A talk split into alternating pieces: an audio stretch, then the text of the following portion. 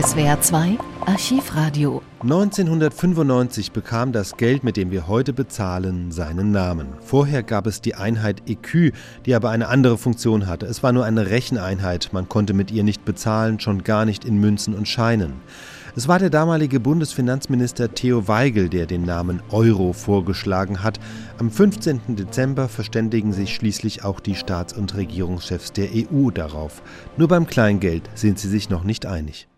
Für so manchen Gipfel der Vergangenheit mag gegolten haben, außer Späßen nichts gewesen. Vom Madrider Gipfeltreffen der 15 Staats- und Regierungschefs wird man dies nicht behaupten können. Festgeklopft wurde der Name der gemeinsamen Währung. Sie wird Euro heißen. Finanzminister Theo Weigel hat damit seine Vorstellungen durchgesetzt. Der Begriff Euro entspricht all dem, was der Währungsausschuss äh, an Kriterien erarbeitet hat. Identisch geschrieben, leicht aussprechbar unter nationalen Gesichtspunkten neutral, öffentliche Akzeptanz, das alles ist damit gegeben. Der Finanzminister also soweit zufrieden. Passanten in einer Fußgängerzone haben mit der Euro-Währung aber noch so ihre Probleme. Ina Kraus hat gefragt, was sie vom Namen und der gemeinsamen Währung schlechthin halten. Euro finde ich gar nicht schlecht, weil es ja ein Begriff ist für ganz Europa. Passt zu Europa. Aber ich fand den anderen äh, besser. Für die Franzosen ist vielleicht EQ besser auszusprechen, aber Euro erscheint mir logischer. Übrigens habe ich überhaupt keine gute Meinung von der Umstellung. Das ist gut für die Industrie, aber für uns Einzelne. Ich glaube kaum, dass ein Schweizer seinen Schweizer Franken aufgeben würde. Warum sollen wir unsere D-Mark aufgeben? Ich denke mal, dass das Deutschland dominieren wird und dass da die anderen Länder schon ihre großen Probleme damit haben. Ich glaube, dass das besser ist als äh, gerade in Europa dann für jedes Land eine extra Währung. Wenn man viel reist und so weiter, ist das irgendwie dann eine Währung, die geläufiger wird. Sprechen Sie mal jetzt eine Million Euros aus. Na, sollte es die Währung geben, möchte ich natürlich möglichst viele Euros haben. Gefallen tut mir der Name nicht. Die neue Währung wird Euro heißen. Der Fahrplan sieht vor, Anfang 1998 werden die Teil, wird der Teilnehmerkreis festgelegt, die Länder, die die Stabilitätskriterien erfüllen. Also stabile Wechselkurse, höchstens 3,1 Prozent Inflation, niedrige Zinsen, höchstens 3 Prozent Haushaltsdefizit und höchstens 60 Prozent Schuldenbestand, jeweils bezogen auf das Bruttoinlandsprodukt. Am 1. Januar 1999 werden dann die Wechselkurse der Teilnehmerländer festgezurrt, und zwar unwiderruflich. Und ab dann gibt es den Euro bereits auf dem Papier, also auf dem Kontoauszug, aber noch nicht als Banknote. Die wird es erst ab dem 01.01.2002 geben und ab dem 1.07. im Jahr 2002 wird die D-Mark dann ungültig. Hans Linketscher ist für uns in Madrid auf dem Gipfel dabei.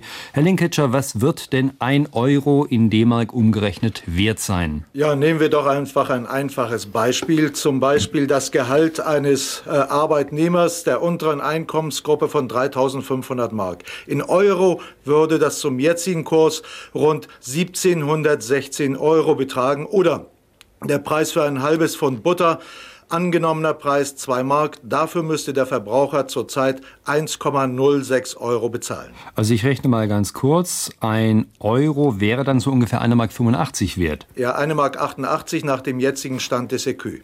Wie sollen denn die Münzen heißen, die es zum Euro dazugeben wird? Ja, da haben die äh, Politiker hier noch etwas gekniffen. Da ist man sich noch nicht einig. Und äh, Bundesfinanzminister Theo Weigel sagte mir in meinem Interview heute Folgendes.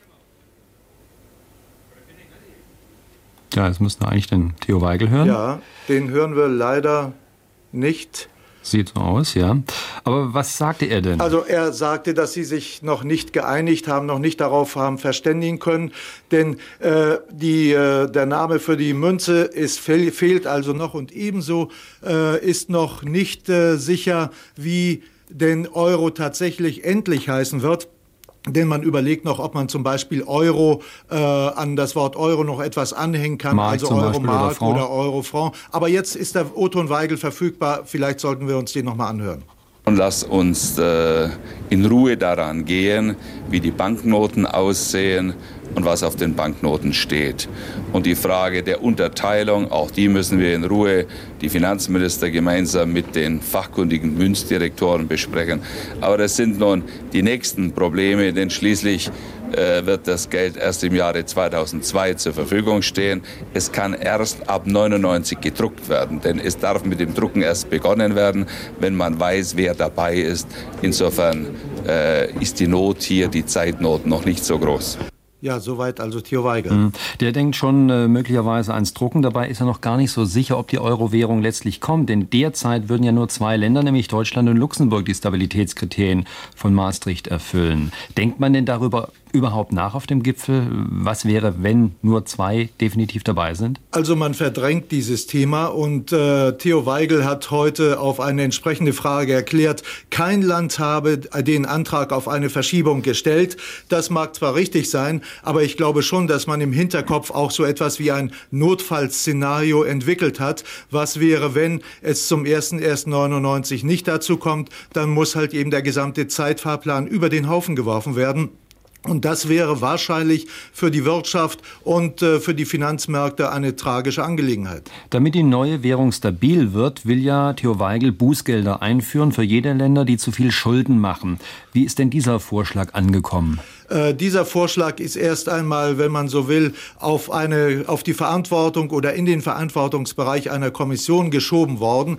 Der Stabilitätspakt ist zwar von äh, einigen Gipfelteilnehmern begrüßt worden, aber es wurde noch keine endgültige Entscheidung darüber getroffen. Mhm. Wenn man es ganz genau nimmt, das ist ja eigentlich diese Währungsunion voll nach deutschen Vorstellungen gezimmert. Wird da hinter vorgehaltener Handlich möglicherweise Kritik an der deutschen Dominanz geübt? Äh, ja, ich äh, weiß nicht, ob es voll nach deutschen Vorstellungen gezimmert äh, ist, denn solche Vorschläge äh, werden ja nicht allein in Deutschland entwickelt. Sie entstehen ja im Gespräch mit den anderen Partnern, mit den anderen EU-Partnern. Und wenn Deutschland dann die Summe seiner Gespräche quasi in einen Vorschlag gießt, dann haben eigentlich alle daran teil. Und die deutsche Seite versucht natürlich schon äh, alles zu vermeiden, damit äh, sie nicht in die Rolle des dominanten Staates kommt, der nun den anderen äh, die Handlungsweise aufdrückt.